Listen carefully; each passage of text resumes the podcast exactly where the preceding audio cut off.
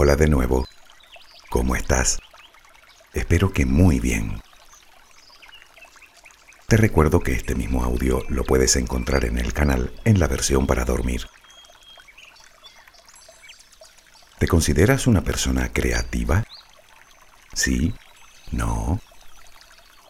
Puede que me digas que eres incapaz de emular a Van Gogh, o a Lorca, o a Mozart, o a Gaudí. Ya, claro, ni yo.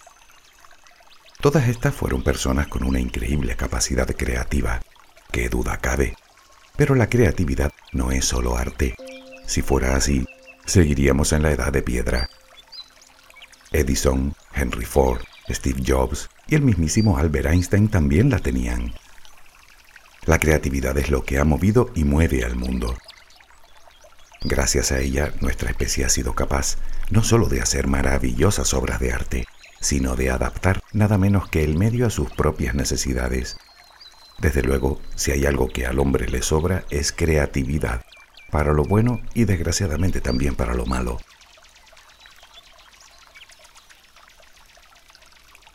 La palabra creatividad proviene del verbo latino creare, que significa eso mismo, crear o engendrar. Y obviamente se relaciona directamente con el acto de producir algo nuevo. Si nos ceñimos al diccionario, creatividad es la capacidad o la facultad de crear. Suena un poco a don divino, a que sí. De no profundizar más en el tema, nos quedaríamos con la idea de que la gente creativa está tocada por la mano de Dios. Algo, por supuesto, inaccesible para el resto de pobres mortales. Pues sabes qué, no es así. Ni es magia, ni tiene ningún componente milagroso, ni es exclusivo de nadie. La creatividad es un rasgo que nos caracteriza como especie. Todos la tenemos. Todos, sin excepción, nacemos con la capacidad de imaginar. Y sí, tú también aunque ya no te acuerdas de cómo se hace. Piensa por un momento en los juegos de tu niñez. Seguro que entonces tenías una imaginación desbordante, como la tuve yo, y de hecho, ahora que lo pienso, no conocía ningún niño sin ella. Quizá te preguntes por qué ya no la tienes, o al menos no la tienes como antes. Te adelanto la respuesta porque has dejado de pensar de forma creativa, es decir, has dejado de pensar como lo hacen los niños. Sí, en el fondo se trata de una manera de pensar que podemos desarrollar, mejorar, potenciar y por supuesto utilizar después para resolver cualquier situación que requiera de una solución, digamos, diferente. La creatividad hoy en día es un término que cada vez adquiere mayor importancia en todos los ámbitos, en el laboral, en el familiar, en el escolar, incluso en las propias relaciones. Y es que puedes aplicarlo a todas las áreas de la vida, porque todo es susceptible de innovación y de mejora. Piensa en el espacio, por ejemplo. La creatividad que hace falta para poner a un ser humano en órbita es más que extraordinaria. Puede que ningún ingeniero sepa diseñar interiores, pero desde luego si no fuera por su creatividad, no habríamos separado los pies del suelo. Extiéndelo a cualquier profesión. Un buen maestro utilizará la creatividad para explicar bien un concepto a sus alumnos, o un comerciante para convencer a su cliente, o un agricultor para cultivar de forma más eficiente, al igual que una ama de casa hace uso de su creatividad para llegar a fin de mes. No, no es una broma es creatividad. Pero volvamos un momento al espacio. Una de las principales cualidades que se requieren en un astronauta es precisamente la creatividad. El medio en el que se mueve es muy hostil con la vida, así que cualquier pequeña eventualidad puede convertirse en un riesgo letal. Aunque en este caso no quería referirme a su capacidad para resolver problemas, sino a su masa muscular que tendrá que ver ahora la creatividad con los músculos de un astronauta. Vale, dicho así, nada. Pero quizá habrás escuchado hablar del deterioro físico que sufren estos profesionales durante los largos periodos en el espacio. En unos meses pueden perder hasta el 40% de su masa muscular. Un astronauta de 40 años sube a la estación espacial con los músculos de un hombre de 40 años, naturalmente, pero un año después regresa con los músculos de un hombre de 80. ¿Por qué? Bueno, la respuesta es muy simple, la gravedad. Estamos diseñados para soportarla. Cada día que te levantas de la cama sufres un G de fuerza, o dicho de otra manera, soportas tu propio peso, y para ello tus músculos tienen que trabajar. Pero, ¿qué sucede en el espacio? Con la falta de gravedad, los músculos no se ejercitan. Y ya me dirás para qué quieres las piernas en un lugar al que vas a todos lados flotando. Supongo que ya sabes por dónde voy. La naturaleza es sumamente eficiente. Lo que no se necesita se pierde. No hay más. Nosotros somos parte de la naturaleza, así que estamos sometidos a sus leyes lo que no se ejercita se atrofia. Pura adaptación. Da lo mismo si es un pensamiento, un músculo, un hábito o la imaginación. Y es que lo que no dijimos del astronauta que llegó sin poder ponerse en pie es que con tiempo, ejercicio físico y una buena alimentación pudo recuperar su forma casi en su totalidad. La creatividad es una habilidad que se restaura, se entrena y que además podemos convertir en hábito. Es decir, que podemos acostumbrarnos a pensar de forma creativa. Es sencillo de entender. Venimos a este mundo sin patrones mentales, sin paradigmas, sin creencias establecidas y naturalmente sin información. En los primeros años no tenemos barreras que nos limiten la imaginación, la dejamos volar sin más. ¿Conoces a algún niño que no sea todo un artista? Sin embargo, el entorno pronto comienza a condicionarnos. Empieza el aprendizaje, influenciado por la familia, por la escuela, las experiencias, por el contexto sociocultural. De esta manera vamos desarrollando y asentando todos esos patrones que marcarán el resto de nuestra vida. Se realizó un curioso estudio sobre las cosas que los niños solían escuchar en sus hogares y en sus escuelas. Resulta que en la escuela por cada frase positiva recibían del orden de 18 negativas y limitantes. En el hogar la proporción bajaba de 12 a 1, pero aún así seguía siendo abrumadora. Eso no se toca, eso no se dice, eso no se hace, eso no se puede, eso es peligroso, no te muevas, no hables, porque lo digo yo. Vaya argumento más pobre, por cierto. Reflexiona un momento en ello. Está claro que debemos corregir o poner límites a los niños, pero si paralelamente no se estimula su creatividad, su imaginación, simplemente se les apagará. Al crecer, se olvidarán de utilizarla. Naturalmente la carga genética influye en la personalidad de cada sujeto y en sus habilidades innatas, pero parece ser esta la razón principal por la cual te consideras más o menos creativa o creativo la motivación y los estímulos que recibiste, voluntaria o involuntariamente, en un sentido u otro. Pero seamos positivos. Todos esos patrones y modelos mentales son simples redes neuronales que hemos creado. Exactamente lo mismo que sucede con un hábito. Es decir, que al igual que con un hábito, podemos modificar esas redes.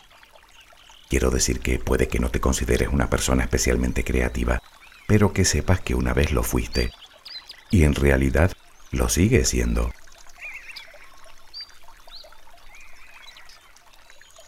La pregunta es, ¿cómo funciona la creatividad? Bueno, la ciencia no ha logrado aún dar una explicación completa y satisfactoria. Se sabe que el hemisferio izquierdo de nuestro cerebro es el encargado de organizar, de calcular, de utilizar la lógica, mientras que el derecho es el encargado precisamente de eso, de la creatividad, de imaginar, de soñar. Los estudios en neurociencia corroboran esta teoría. Sin embargo, parece ser que la creatividad, concretamente, es un proceso muchísimo más complejo, pues implica grandes áreas de nuestro cerebro y de ambos hemisferios, áreas relacionadas con la memoria, con los recuerdos, con la reflexión, con la imaginación, con las emociones. El hecho de que intervengan unas zonas del cerebro más que otras depende, entre otras cosas, del tipo de ideas que se pretenden generar o del momento en el que nos encontremos dentro del mismo proceso creativo. Puede que no sepamos muy bien cómo funciona desde el punto de vista fisiológico, pero sí parece que empezamos a entenderla desde la óptica de la psicología. ¿Sabías que se consideran cinco tipos diferentes de creatividad? La primera es la llamada creatividad mimética. Consiste en copiar, en imitar. Por eso se considera la más básica y la menos elaborada. Sin embargo, es muy importante en el aprendizaje. En segundo lugar tenemos la creatividad analógica.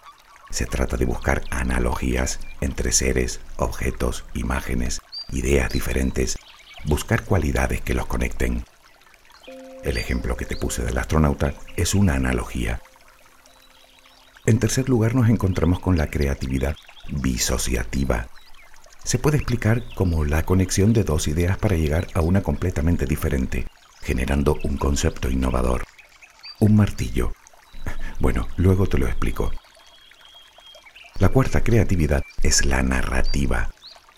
Es la capacidad de crear una historia de forma coherente, integrando personajes, situaciones, lugares, cronología, la que necesita, por ejemplo, un novelista o un cómico. Por último, nos encontramos con la llamada creatividad intuitiva. Se considera la más compleja porque requiere de un alto nivel de abstracción. Se trata de crear una idea sin un patrón preconcebido. Es por cierto una creatividad que requiere una gran dosis de introspección. Por eso se fomenta muy bien con prácticas como el yoga y la meditación. Lo siento, otra vez sale a colación. Sí, está comprobado, la meditación también favorece la creatividad.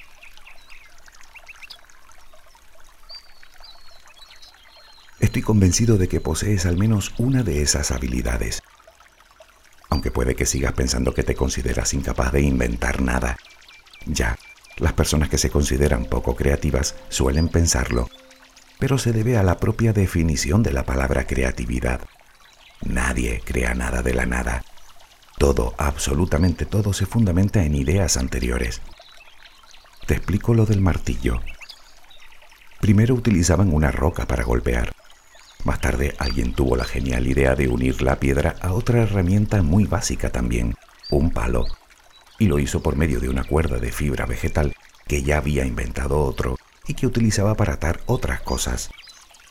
Mucho tiempo más tarde, a otra persona se le ocurrió sustituir la piedra por un trozo de metal, uniendo ambas partes de forma más segura y duradera y volviendo la herramienta mucho más eficiente.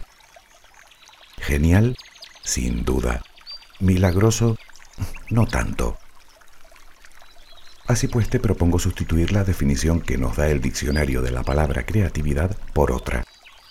El conjunto de aptitudes humanas que nos permiten, a partir de una información previa y a través de determinados procesos internos, llegar a una solución original. Creo que esta definición es más útil para todos. Ahora lo que hace falta es aprender ese conjunto de aptitudes El único problema, si es que lo quieres llamar así, con el que te vas a encontrar, es el mismo de siempre, la reticencia de tu propio cerebro. Ya sabes que no le gusta mucho trabajar. Se pasa el día intentando crear sus propios patrones, creando su propia realidad, con el fin de permanecer todo el tiempo posible en su zona de confort. Y cuando le hablas de cambio, es como si le hablaras a una vaca de una barbacoa. Se pone a temblar. Mira, me ha salido otra analogía. Te confieso que hoy me siento especialmente creativo. Pero bueno, sigamos. ¿Qué sucede si comenzamos a utilizar técnicas que estimulen nuestra imaginación y nuestra creatividad de forma consciente? Pues sucedería exactamente lo que estamos buscando, que no es otra cosa que crear el hábito de pensar de forma creativa.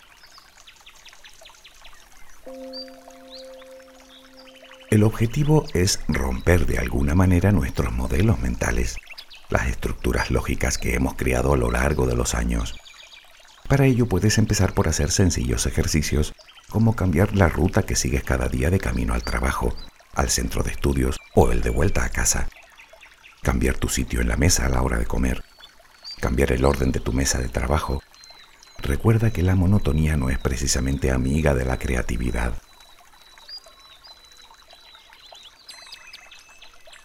Viaja, lee, pero lee mucho y lee de todo. Curiosea, observa, investiga, aprende cosas y habilidades nuevas que no necesariamente tienen que estar relacionadas con tu proyecto o tu profesión. Recuerda que la influencia se puede adquirir de cualquier lado. Cualquier área del conocimiento puede darte la inspiración en un momento dado. Se trata de salir de nuestro marco de referencia para tener mayor amplitud de miras. Te insisto en que las ideas no caen del cielo, aparecen fruto de ideas previas, que podrían no tener nada que ver con la idea final. Piensa otra vez en el martillo una piedra, un palo y una cuerda. Quiero decir que tanto si estás ahora mismo buscando solución a algo como si solo quieres desarrollar tu creatividad, entre más ideas tengas en la cabeza, mejor, porque así tendrás más posibilidades de realizar una mayor cantidad de conexiones creativas.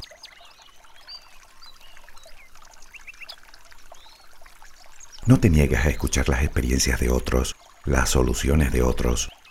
A veces ya hay alguien que ha tenido la idea antes que tú y tal vez solo tengas que perfeccionarla o adaptarla. Eso también es creatividad. Es como cualquier director de cine. Antes de hacer su primera película, te aseguro que habrá visto miles de ellas y de todo tipo.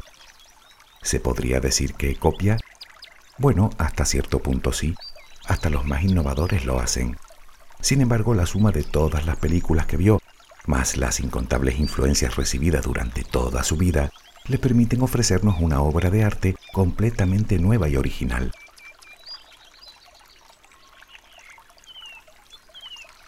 Sigamos hablando de arte, porque te vendría muy bien iniciarte en alguna actividad puramente artística. Dibujo, pintura, música, fotografía, teatro, danza, diseño, cocina, poesía. Usa tus manos y tu cuerpo y crea una rutina con ello. Este tipo de actividades te obligan a desarrollar tu capacidad creativa como ninguna otra. Empieza copiando. Da lo mismo, lo importante es hacerlo. Por un lado liberas mucha tensión y por otro expandes tu mente.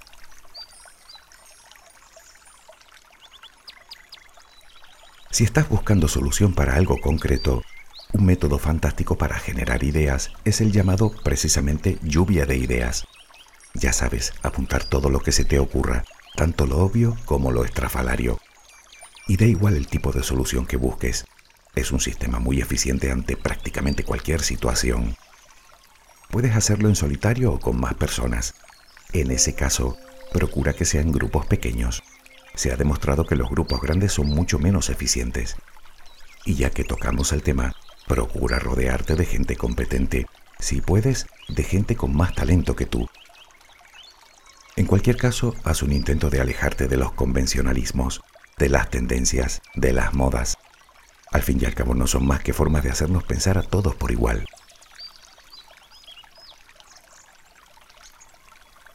Puedes dedicar unos minutos al día a imaginar, da igual si es sobre algo real o algo ficticio. Permítete el lujo de soñar aunque no hagas nada más. ¿Sabías que en algunas empresas punteras a nivel mundial, en la gestión de recursos humanos, se les permite a sus empleados durante su jornada cierto tiempo solo para pensar, el llamado thinking time? Para ello las empresas ponen salas con máquinas recreativas o de videojuegos o mesas de ping-pong y hasta ponen salas de relax o de masaje en sus instalaciones. Y es que para ser más creativo se recomienda aburrirse de vez en cuando haces que tu mente divague y con ello estimulas la creatividad. No importa si es sentándote a no hacer nada, como si es realizando tareas aburridas o repetitivas. Por cierto, puedes pensar que ver la televisión es no hacer nada, pues tienes toda la razón, pero nada de nada. Desde luego no estimulas ni un solo músculo, y salvo que elijas muy bien la programación, tampoco estimulas la mente. Por favor, elige bien lo que ves y no abuses de ella. En el día a día aliméntate bien y bebe agua en abundancia. El cerebro no funciona en toda su capacidad si no está bien alimentado y bien hidratado. Por cierto, igual de importante es el descanso. Y ni te imaginas lo que el ejercicio físico puede estimular tu creatividad. Tendemos a pensar que la inspiración es un rayo divino, y no lo es. es el fruto del pensamiento, de la reflexión, del conocimiento y del trabajo. Volvamos al director de cine. ¿Crees realmente que un instante de inspiración le trajo dos horas de película? Después de esa primera idea, el resto del proceso creativo pudo durar años, años en los que volcó gran parte de su energía en el proyecto. Y lo mismo le sucede al poeta, al músico, al ingeniero, al cocinero, incluso a la gente de bolsa. Si le preguntas a alguien que haya realizado cualquier cosa usando su creatividad, te dirá con toda certeza que su trabajo es el resultado de un 1% de inspiración y un 99% de duro trabajo, si no más. Y es que las ideas estupendas casi nunca vienen a pares, y mucho menos cuando nos lo proponemos. Más bien todo lo contrario. La creatividad necesita tiempo. No es algo que aparece porque sí. Es más bien algo que debemos trabajar, que cuanto más lo trabajemos, cuanta más energía dediquemos a ella, más momentos de inspiración tendremos. Como cualquier hábito, entre más lo haces, mejor lo haces. Y es que para desarrollar la creatividad como para cualquier otro aspecto de nuestra vida, es fundamental nuestra actitud.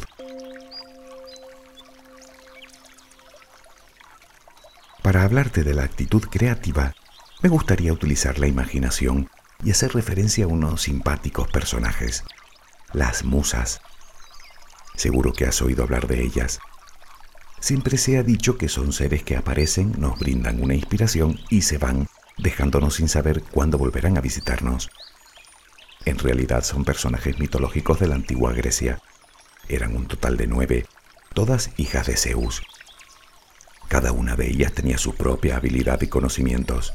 Por ejemplo, Clio era la inspiradora de la historia, Erato de la poesía lírica, Euterpe de la música, Talía de la comedia, y así sucesivamente, y cada una inspira al hombre en su especialidad. Déjame que te haga una pregunta. ¿Cómo te las imaginas?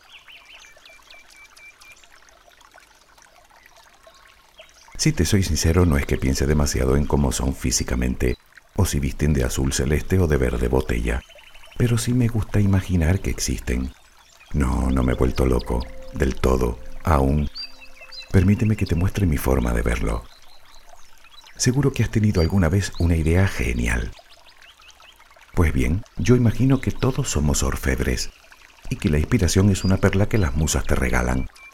Puede ser mejor o peor, no hay dos perlas iguales. De nosotros depende lo que hagamos con ella. La podemos guardar en un bonito estuche, o podemos hacer un colgante, o un anillo, o cualquier otra joya que se nos ocurra. El director de cine tomó su perla y con interminables horas de trabajo y muchísima paciencia logró finalizar su obra, su película, aunque es verdad que previamente necesitó que las musas lo visitaran para dársela. Así que la pregunta a la que debemos responder es por qué a veces vienen y a veces no. ¿Por qué no siempre estamos creativos? ¿Por qué creemos a veces que nuestra creatividad se nos ha ido por algún desagüe? Damos por sentado que las musas son seres caprichosos, que vienen y van a su antojo. Y puede que sea verdad, yo no sé exactamente cuándo van a venir, desde luego, pero sí sé cómo puedo aumentar la probabilidad de que lo hagan, y no es otra que con mi actitud. Yo lo veo así. Si sabes lo que las musas necesitan para que te visiten de vez en cuando, solo tienes que confiar en que lo harán, porque siempre lo hacen.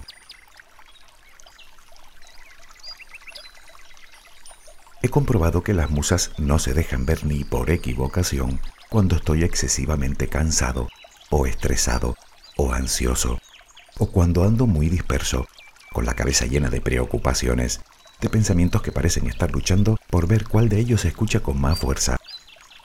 Por el contrario, cuando estoy sereno, centrado, relajado, cuando me doy mis paseos, cuando me siento a meditar, pero sobre todo cuando estoy concentrado, trabajando, dirigiendo conscientemente mi energía a lo que hago, es como si estuviera construyendo el escenario perfecto para que me sorprendan en cualquier momento.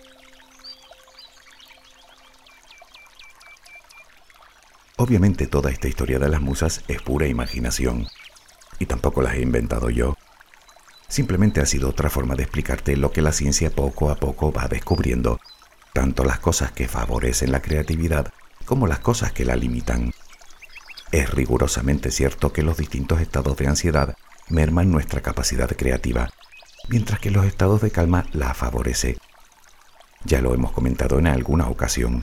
La mente agitada se atasca, la mente serena fluye. En otras palabras, si no vienen las musas, el problema no es de ellas, es mío.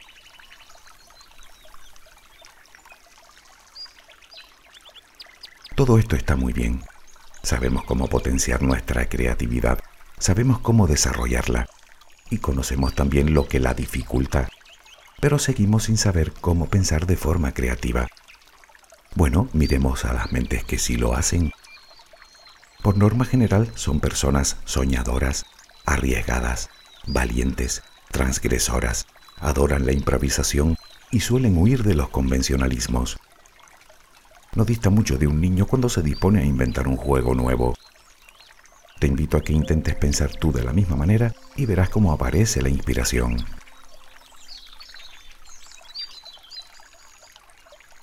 Pero no te equivoques, no es solo eso. Te pongo el ejemplo de este mismo audio, sin ir más lejos. El título se iluminó en mi cabeza mientras mantenía una conversación telefónica de algo que tiene más bien poco que ver. Esa misma tarde me puse manos a la obra. En un par de horas escribí la mitad del texto. Estaba inspirado. Al día siguiente borré el 70% de lo que había escrito y el otro 30% lo cambié de arriba abajo. Vamos que lo único que quedó igual al día anterior fue el hola de nuevo. Era como volver a empezar, como partir de cero. Y eso es lo que parece si lo cuentas así. Pero no, el trabajo de la tarde anterior no fue tiempo perdido, de hecho, esas horas fueron de suma importancia para poder obtener el resultado final. Puede parecer un poco descorazonador, pero en eso consiste el proceso creativo, en trabajar, en experimentar, en dirigir la energía conscientemente hacia ello, pero sobre todo en insistir. Si alguna vez has oído decir que los errores son valiosas lecciones que aprender, en la creatividad se halla su máximo exponente.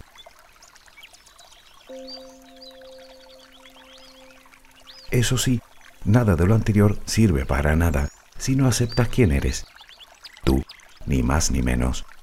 Defiende tu singularidad, pensando, haciendo y diciendo lo mismo que piensa, hace y dice el otro. Solo conseguirás ser una copia de ese otro. Tú eres tú, y no parece probable que puedas crear nada nuevo si no lo asumes de una vez. ¿No opinas lo mismo?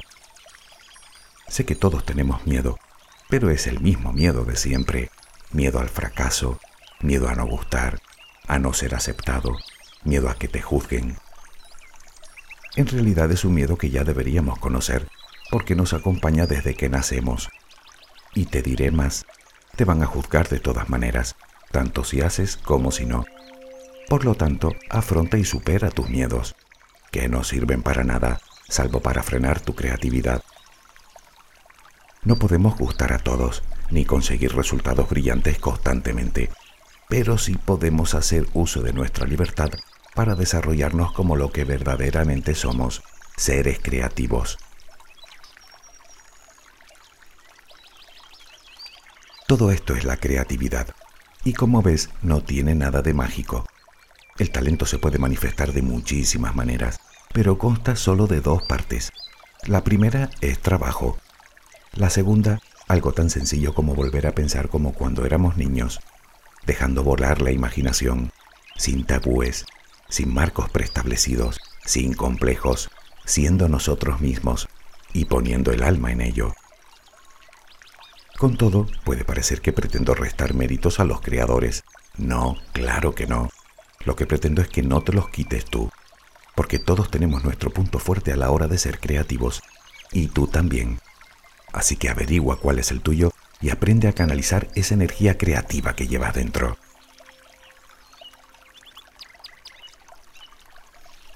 Tal vez prefieres considerarlo como un don divino, pues más a mi favor.